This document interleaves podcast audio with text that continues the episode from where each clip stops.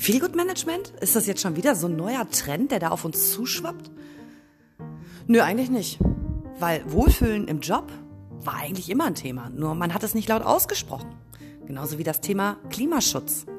Ja, und sobald man es laut ausspricht, wird es auch ein Thema. Und wenn es ein Thema wird, dann wird was verändert. Und genau das ist mein Anliegen. Ich möchte gerne die Arbeitswelt ein bisschen besser machen. Ich möchte gerne, dass Arbeiten wieder Spaß macht. Ich möchte Menschen dahingehend unterstützen, Unternehmen unterstützen, wie sie ihren Mitarbeitern einen schönen Arbeitsplatz bieten können.